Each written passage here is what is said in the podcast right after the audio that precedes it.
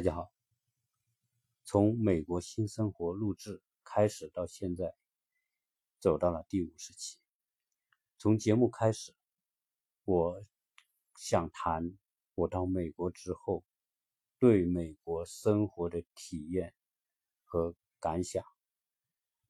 谈了一些相关的一些话题。但是随着节目的进行，我发现谈生活体验毕竟是只是一个表面的感官的呈现，而我越来越多的会将对美国的观察体验带入到一个思考，就是美国为什么会有今天我看到这种现象？为什么美国二十世纪会成为美国的世纪？这些思考在节目里面越来越多的偏离了我当初美国新生活的一种生活记录和体验，所以呢，我就在以前面几期就做了一个预告。我想在我第五期五十期节目的时候，我觉得美国新生活和我谈的内容之间已经有一定的分别。因此，我想借第五十期节目开始的时候，将我这个专辑做一个小小的升级。实际上，要对我的这个专辑的名称做一个小小的调整。那么，这个名称做什么好呢？我也做了不停的思考，用什么样的合适，更适合未来我的这个专辑的内容的走向。那么，经过考虑。我决定将这个专辑的名称更新为《美国新思考》，从美国新生活变成美国新思考。也就是说，未来我的节目里面更多的是带有我个人的思考，对美国的过去、现在和未来种种问题的思考。当然，我作为一个粗浅的人，作为一个普通的草根，在谈这么。重大的话题一定是带有个人色彩，这个个人色彩，我只是想在这个自媒体时代跟大家做分享，呃，大家可以对我的个人的看法、观点和思考提出宝贵的意见，不管意见是帮助、指正或者批评，我都衷心的感谢。只要大家能够给我提出意见，我都都是对我节目的。帮助对我个人的推动，好，所以在这里做一个预告，从第五十期开始，那么我将我这个专辑正式更新为《美国新思考》。在上一期节目里面呢，我们就谈到美国，它是一个新时代的一个产物，新航路发现。新大陆发现新航道开辟之后，由于欧洲发现了美洲这块新大陆，那么随着当时的资产阶级的的发展，资产阶级政权在英国的确立，那么这一个地方这个新大陆最后就走向了一个人类近代历史发展的新阶段。这个新阶段就是从英国称霸世界更新为美国称霸世界。那么在这里呢，我们就谈谈美国这个国家的建立。在过去的人们的观念当中，一般大家的印象是，美国是一个历史非常短暂的国家。这么短暂的国家，甚至可以说谈不上有太多的历史。跟东方的印度和我们的中国的历史相比，美国可以说是一个短暂的过程。到现在为止，美国的历史也就是两百四十年，从建国到现在。那么我们从数字是这么去理解，但是我们要回过头来讲，一个两百。建国两百四十年历史的国家，为何又能够从一个杂乱的世界各地聚集在一起的一群人，最后变成一个主导了整个二十世纪的一个超级大国，就是我们说的美利坚合众国。好，那么这个是一个非常有意思的话题。如果对历史有兴趣，对美国有兴趣，以及对未来中美之间的对比和竞争有兴趣，我相信今天来谈谈美国的建国，以及美国它在那么短的时间里面，一百多年的时间里面，从一个殖民地变成世界超级大国，它生存的原因，我想作为一个中国人，有必要了解。如果你是一位年轻的听众，正在读初中学或者读大学，我认为更有必要了解。如果你不是学历史专业的话，好，我们现在来讲讲美国呃这个国家的由来。哥伦布在一四九二年发现了美洲这块大陆的存在。但是当时的欧洲人对这块大陆仍然是非常的陌生，所以我我们讲到，但是西班牙人借助他们最先发现美洲大陆这样一个先机，那么在在美洲展开殖民。西班牙人当时西班牙他的船队，他的海上的探险，他的在这一方面的实力。当时在全世界是首屈一指。新新大陆发现之后，西班牙人就广泛的来到美洲殖民和拓展，因此建立了。实际上，那个时候西班牙人来到美国，就相当于是现代人、文明人来到了一个蛮荒时代。那些人都属于原始社会的印第安人。在这个地方生存，基本上不是一个时代的人，所以西班牙人就可以轻而易举的把整个美洲都变为他的殖民的范围。那么，看看这个西班牙占领了哪些地方？我们在前面的节目里面是有提到的，西班牙从中美洲登陆，那么后来就把整个的墨西哥、中美洲。就是那个地狭狭长的一带，就是中美洲，再到整个南美。当然，南美其中有一块就是今天的巴西，是被葡萄牙占领。那么，所以整个美洲就是葡萄牙和西班牙占领了。那么，实际上，当初西班牙人来到这里宣布这些他们到的地方为西班牙国王的土地的时候呢？是还包括今天很大一部分的美国的地方和加拿大的地方，所以基本上他们就是整个的美洲都是在西班牙和葡萄牙的管控之下。但是那种管控是极其极其嗯软松散的，只是说我在这里宣布这个地方是我的，是西班牙国王领土。但是事实上，他没有实际有效的占领，因为毕竟地方太大了。那么当时西班牙能够派到这边的军队也是极其极其有限，所以呢，就会出现多到了十七世纪，出现了一个国家叫英国。英国在十五世纪的末期，一五八八年跟西班牙在争夺海上贸易霸权的时候。后期的英国，也就是说大不列颠王国，那么凭借他在资他的资本主义发展所获得的新的经济优势，那么最后打败了西班牙的海上的舰队无敌舰队，那么从此开辟了英国的海外殖民的高峰时期，那么。英国当然海外殖民的地方很多，从那个时候开始，它在非洲，在整个的、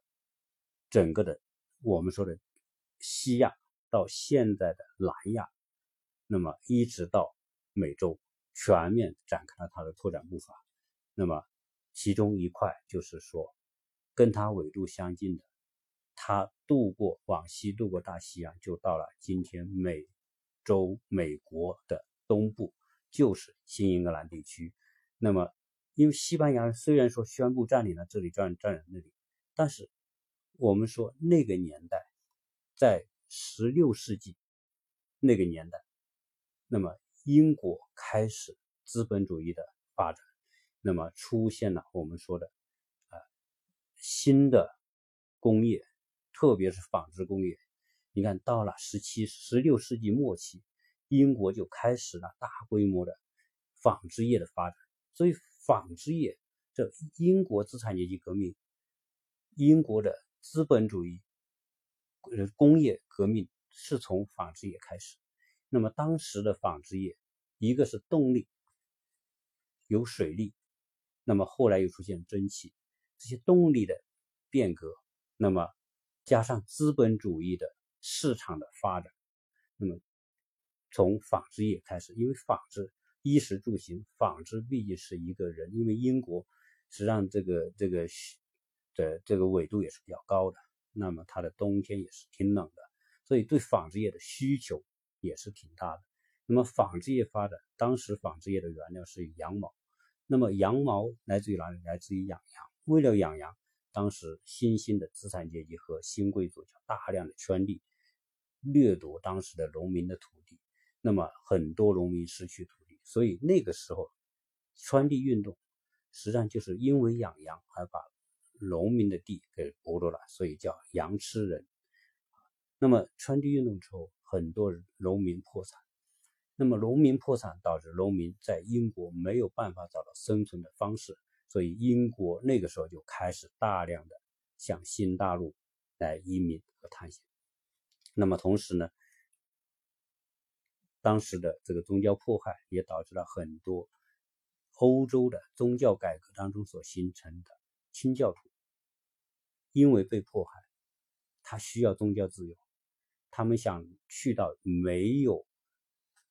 宗教迫害的地方，所以他们也大量的向美洲大陆去移民，这样就导致了今天说英国开始大规模移民到美洲的这么一个进程。当然。这个过程当中，主体是英国人，当然也包括爱尔兰人，我们包括了整个德国、荷兰等等这些欧洲的那些国家，都有人参与到整个的移民浪潮当中。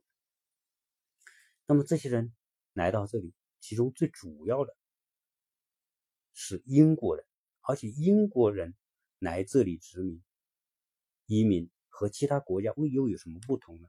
其中有一个最重要的不同。英国人来到这块新大陆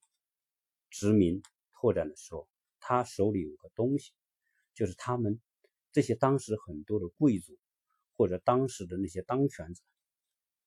他们都从英国王室获得了一个特许状。这个特许状是由英国王室发给这些探险者，那么这些人可能组织了一些私人武装，带了一些人来这边拓展。那么他带这个殖民状之后，这这个特许状之后，来到美洲大陆的时候，他们就以英国国王的名义宣布对他们所到达的地方实行占领。他的靠山是英国，而当时英国又是属于资本主义发展最快的，所以他们是有一个后盾做推动。实际上，它是一个体系化的东西。好，那么我们说，实际上最早英国人。来到美洲是一六零七年，一六零七年，当时一些英国人坐着一艘船来到来到美洲，就在现在的新英格兰地区登陆。他们在这里建了一个城，叫詹姆斯城。但是呢，这些人来到这里正好是冬天，结果极其寒冷。这些人在美洲大陆熬了一段时间之后，熬了几年，实在熬不下去，因为那个地方是。一切都是荒芜，所以呢，要养活自己，在那种条件、那种生产力之下是很难的。所以这些人在这里待了一段时间之后呢，实在熬不下去，死了很多人。后来他们觉得这个这个美洲大陆要要要获得财富真不那么容易，那么所以后来他这些人当时又返回了英国。而到一六二零年这个时候，一批英国人又来到美洲，但是。这个一六二零年九月六日来到美国的这些人，坐着的那那艘船叫五月花号。那么这个当时船上二十多米的一艘船，做了一百零二个人。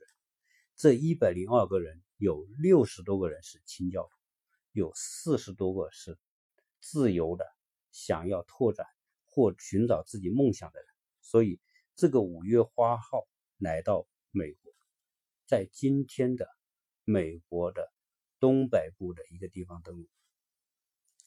那么这一个事情对美国历史有着重要的作用和影响是什么呢？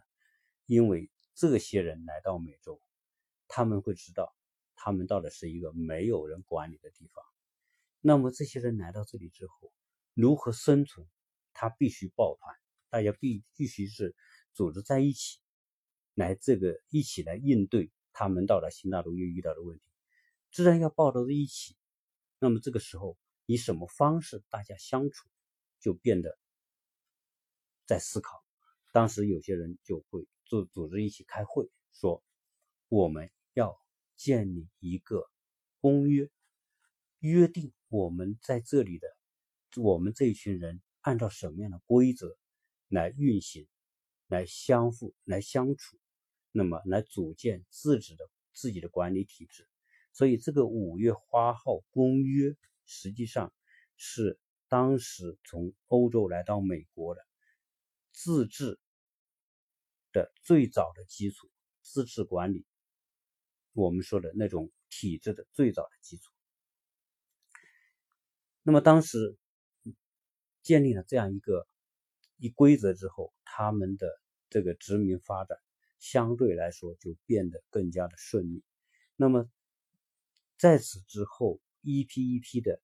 英国贵族或者那些探险者，拿着英国国王给他们特许状。就来到了美洲的东岸，那么建立了一个一个的殖民地，陆续的，在一六零七年开始，那么到一七六五年，整整这么一百六十多年的时间里面，那么英国人在整个的美洲大陆，今天美国的东部沿岸建立了十三个殖民地。那么这十三个殖民地分别是新罕布什尔、马萨诸塞、罗德岛、康涅狄格、纽约。但是现在我们叫纽约州的那个地方，他们叫纽约。那么新泽西、宾夕法尼亚、特拉华、马里兰、弗吉尼亚、北卡罗来纳、南卡罗来纳和乔治亚，这十三个殖民地就是沿着。整个的东海岸，美国的东海岸，那么排在一一排列，那么这一这个十三个殖民地建立都是在英国国王的管制之下，英国国王都派出总督，那么来行使对这些殖民的管理权。那么英国殖民地的这种这些这些管理，从某个角度来说，它是一个漫长的过程，毕竟一百六十多年。也是一个漫长的过程，那么逐渐的完善和发展，那么殖民地慢慢的建立了自己的经济体系、自己的管理体系。当然，他们还是以英国王室为背景，这些地方都宣布成为英国王室的这个领土。但是呢，这一百多年，他们的起点是很高的。为什么？因为来这里的人，他都是一些。想要寻找自己梦想的人，那么他的成分很复杂。当然，建立殖民地，由于他是拿着英国国王给予的特特许状，所以他在行政上、政治上，它属于英国的这种财产。那么一百多年之后，这些殖民地，他们也得到了很好的发展，慢慢的形成了自己的产业体系。但是呢，这个产业体系整体上是应付英国的，那么成为英国的。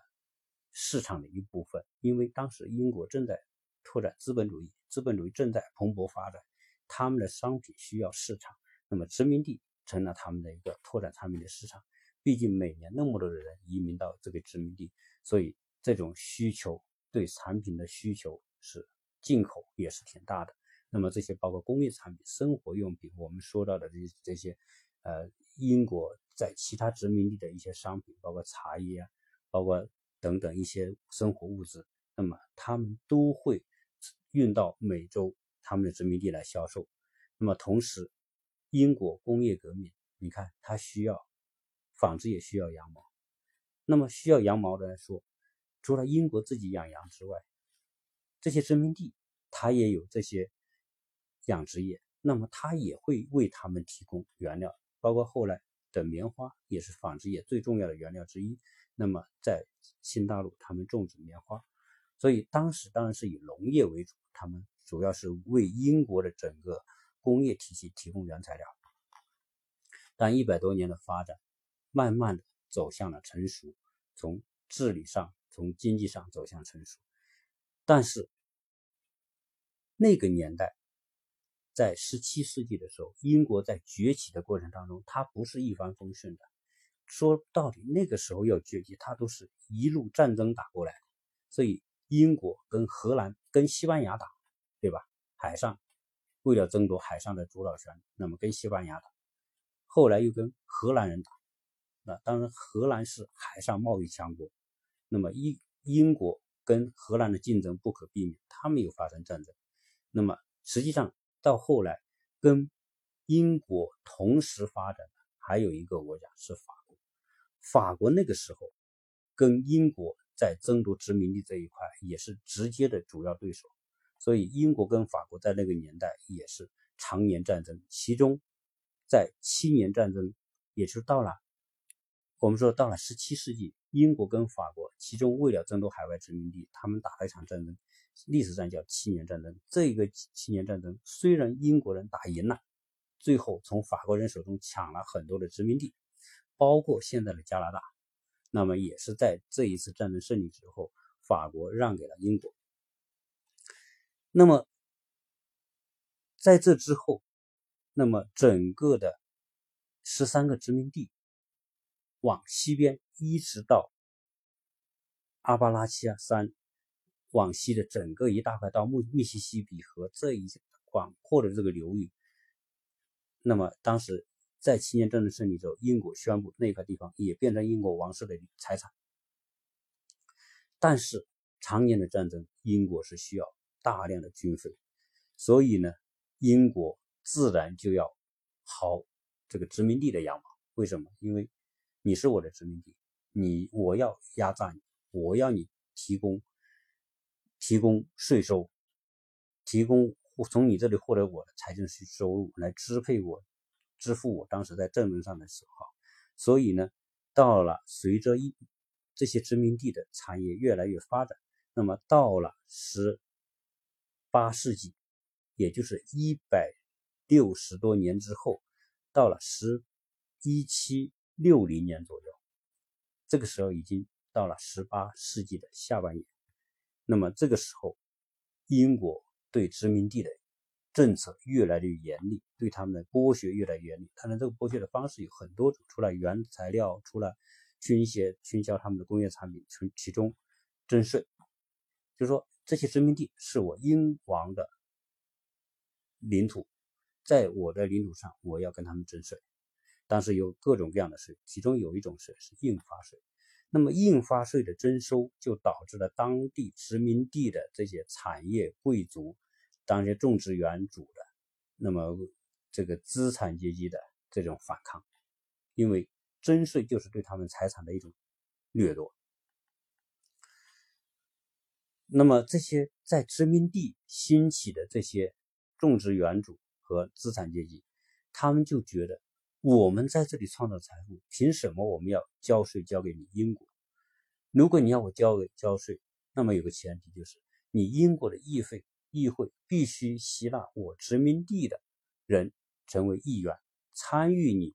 议会的决策。如果没有我的人成为你议会的议员，你这个议会就没有资格向殖民地征税。所以为这个，他们开始产生冲突和对立。那么印花税当时导致了开始这种殖民地对英国宗主国的反抗。那么到了一七七零年出现了波士顿惨案，那么波士顿惨案，也就是说英国的军队，当时英国派驻美美洲的军队跟当地波士顿顿波士顿的这些产业资产阶级之间的冲突，那么那么导致了这种人民的这种抗议，最后这个军队镇压，打死了几个人，这么个事情变成波士顿惨案，那么激起了波士顿当时美洲人的这个反抗，殖民地人的反抗。再加上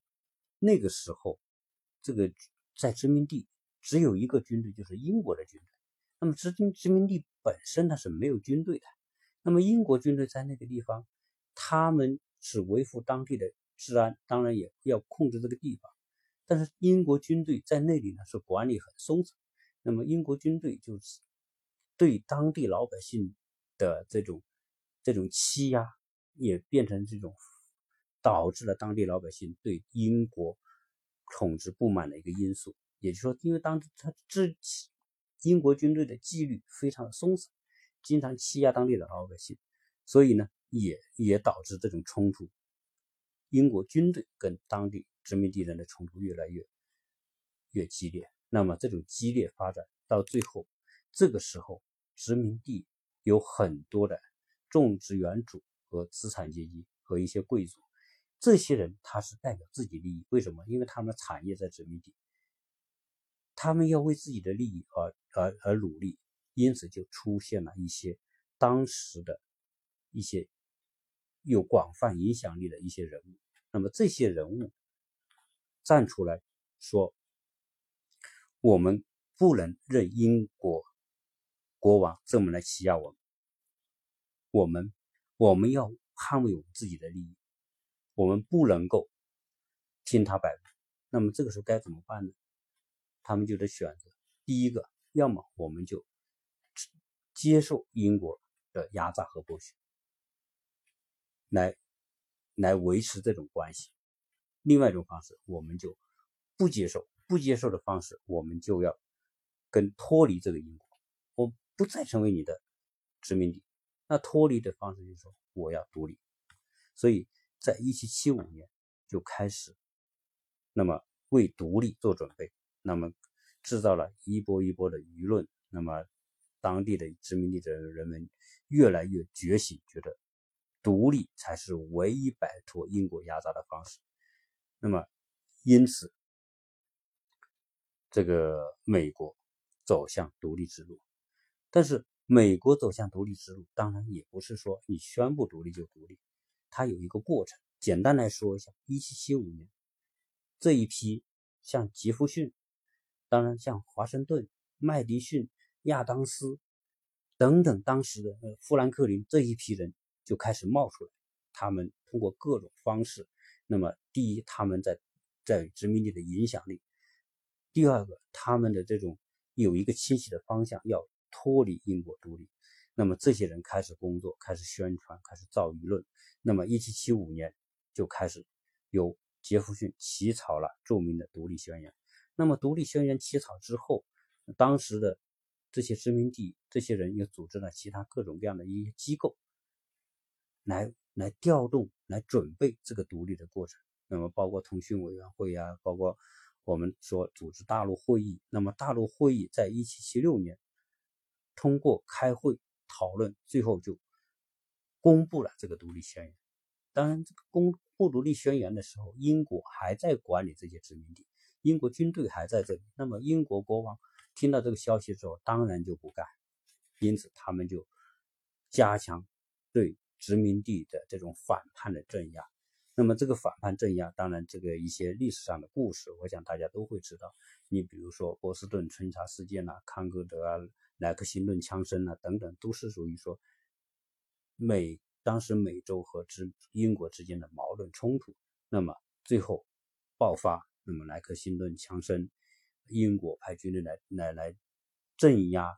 当地的民兵组织。就是说，这些殖民地他们在要独立之前，他们也是有武装的。这些武装只是说平时都是农民，都是一些种植园的一些一些从业人员，但是他们都有武器。在这个时候，他们的武器拿起来组织起来，就构成了当时的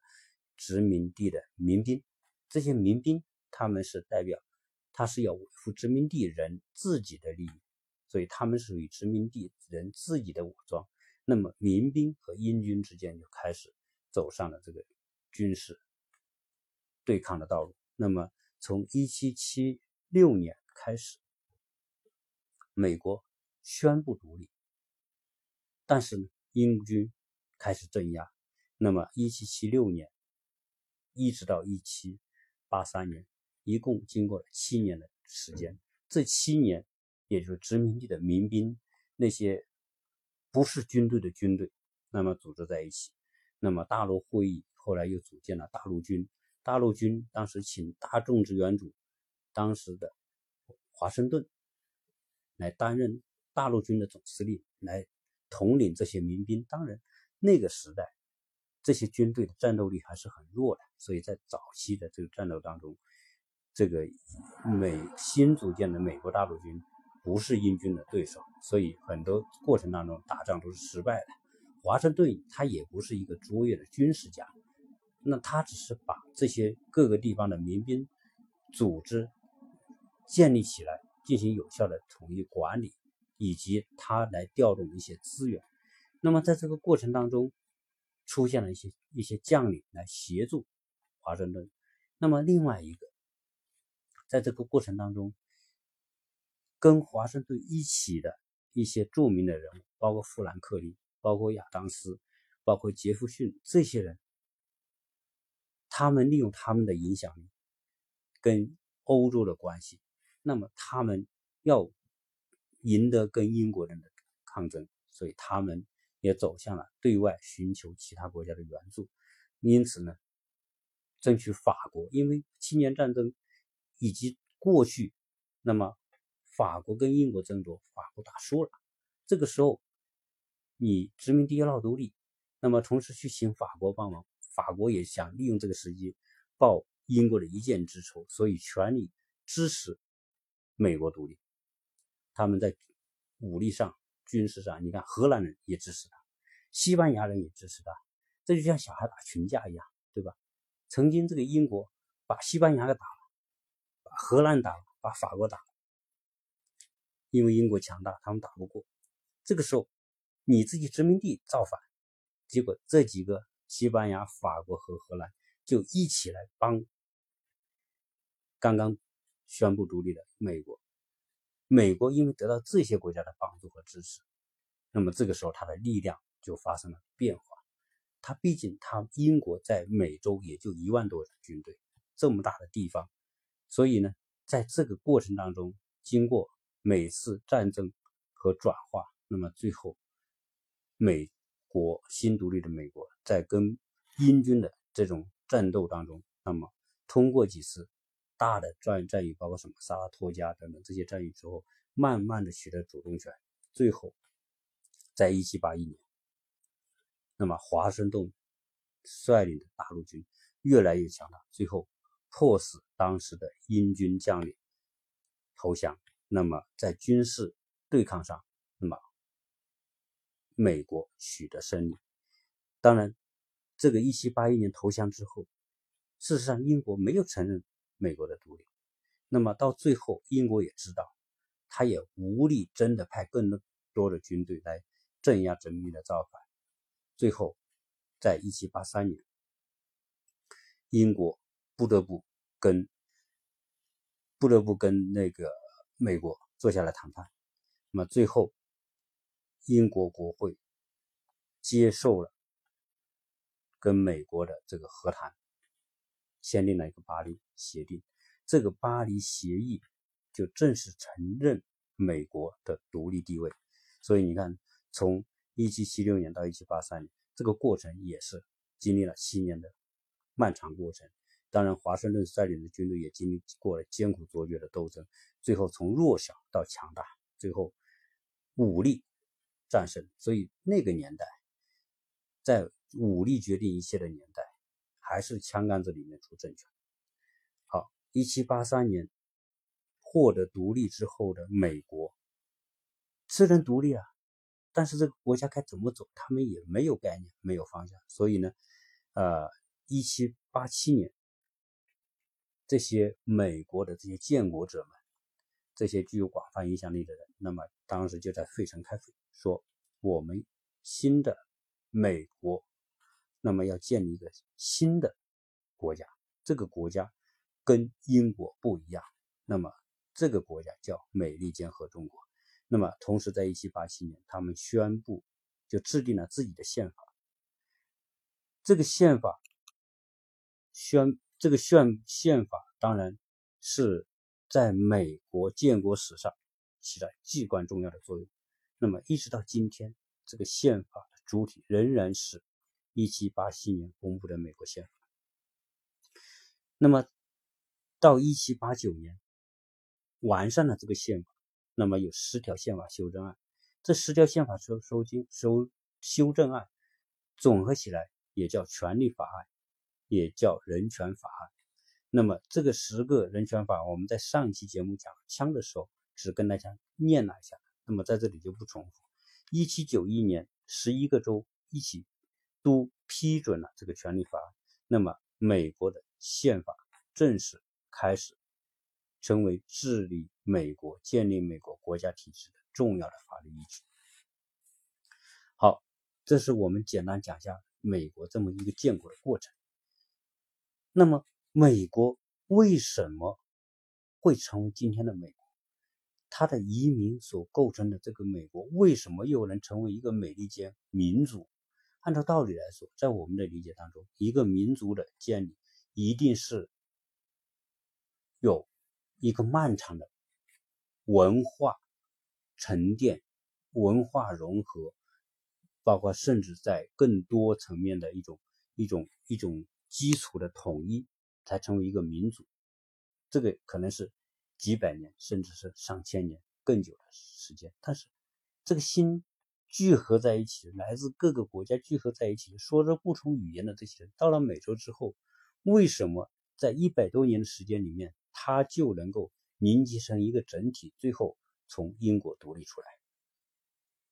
那我们说说这个移民的构成。当时移民构成有几种，我们说主体是破产的农民，属于无产阶级，他们需要实现自己的梦想，来到一个新的地方，为他们实现梦想创造了想象空间。第二，清教徒，他们想获得宗教自由，那么来到这个地方没有人管你，有信仰的这批人来到这里，他有一种先决的优势。和没有信仰的一群人是不一样的。他们当然有共同的尊崇的对象，就是圣经。那么他们都信上帝，所以这些人虽然来自不同的地方、不同的国家，但是他们有着共同的信仰，这也为他们达成一种道德观念和文化的统一是有个先决的基础。当然，还有来的是一些被判有犯罪的、判刑的人。也有传教士，也有探险家，也有持着各种特许状的官方背景的人物，那么一起来到这个地方。这些人来到这里，他们把欧洲的契约精神在这里放大，所以在美洲的这些殖民地的发展过程当中，一直是不是有契约。这些契约包括他们自己订立的自治的契约。也包括殖民地跟英国国王之间，他的特许状就是个契约，他们是有很广泛的这个自由权的。那么这些殖民地也都自由发展，所以那个时候是很自由的一个环境让他们发展。正因为这种自由，所以让这些那些破产的无产阶级来到这里，他能够能够有获得土地，因为当时农民失去土地嘛。他来到这里，广阔的土地，他们有土地就可以发展农业、发展养殖业，那么发展种植业，那么就能够生存下来。那么同时，我们还看到，在这个过程当中，殖民地独立，它不是一些乌合之众所造成的。在这个过程当中，在美国建国初期，我们所看到的这一大批的领导美国独立的这些人，我们说代表当然是华盛顿，但是这些人不仅仅这个美国独立不仅仅是华盛顿的功劳，所以在美国历史上有国父之说。这个美国国父当然说最主要的核心代表人物是华盛顿，美国国父。但是真正意义上的美国国父不是指华盛顿一个人，而是在那个时代出现了一批优秀的政治人物。所以，我们说美国之所以伟大，当然除了我们说的它的特殊的历史环境背景之外，在一百多年的过程当中，美洲的殖民地所孕育出来的一些大的一些家族。这些人培养出了大量的优秀，他们都是属于虔虔诚的新教徒、基督徒。那么同时，他们的产业在一百多年当中得到发展，所以他们是一批有见识、有信仰又有财财力的一批人。这些人组合在一起，说我们要脱离英国，那么他们就不是一个简单的农民起义的概念，他们所。所采取的，比如说他们所公布的宪法，到现在为止两百多年，仍然是那一部宪法，可见当时那一群人制定美国宪法的那群人的水平，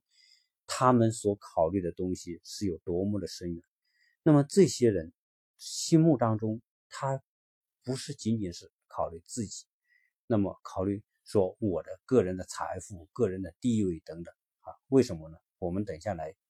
看一看。这一批国父有些什么人啊？因为这一期节目可能会比较长，反正谈谈历史，可能长就长一点，好吧？我们我们现在来看看，呃，简单的介绍一下美国建国的国父们有哪些人，这些人分别他有哪些方面的卓越之处，而这些人的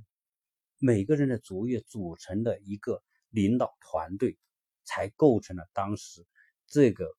领导美国独立的这一群美国国父，在历史上是绝无仅有的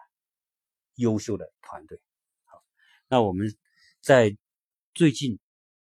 这个美国的连线杂志，著名的连线杂志，就美国的国父，那么他们做了一个简单的概括和总结，做了一个报道。我们来看一看，当时美国国父有哪些人？其中一个本杰明·富兰克林，这个我们都知道啊。富兰克林是美国历史上了不起的人物啊，在国父当中真的是属于数一数二的人物，因为他既是作家，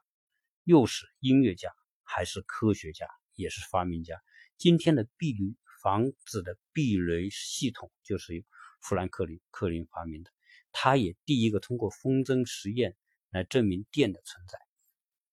同时，他还当过记者，他也做过铁匠，他还发明过新式的火炉。这种节能的火高效的火炉，他还发明了这种聚焦眼镜，还发明印刷机。所以你看他他是多么厉害、多么了不起的这个在在我们说在科技上的成就，在那个年代已经是很了不起。他同时一个是还是一个社会活动家，他还担任过宾夕法尼亚州的州长。在建国之后，他同时当时是。美国派驻欧洲、派驻法国，争取法国、争取西班牙支持的最起到去最重要作用的大使，这是这个特我们说这个美国的全权特命全权大使，他也当过美国的邮政总长，所以你看看这么一个人，他绝对不是一个普通的农民领袖的概念，他还建立了美国。他是美国的气象学的先驱，他建立了美国的第一个图书馆、医院，他也建立消防消防队。今天的美国的宾夕法尼亚大学的前身也是富兰克林建立的。他还是唯一同时签署了美国三项重要法律文件，即《独立宣言》、《巴黎条约》，就是英国承认美国独立的《巴黎条约》，以及美国宪法的。美国的国父，这是富兰克林。那我们看看乔治华盛顿。那么华盛顿大家知道，他首先是美国大陆军的总司令。他虽然军事才华不怎么样，但是呢，他领导整个大陆军，那么通过获得外援的支持，那么他一步一步的。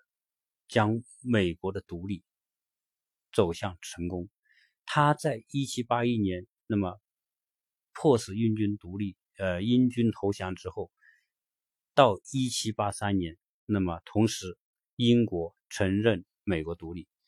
他觉得他的使命也就可以结束了。他在1783年，他就辞去大陆军总司令的职务，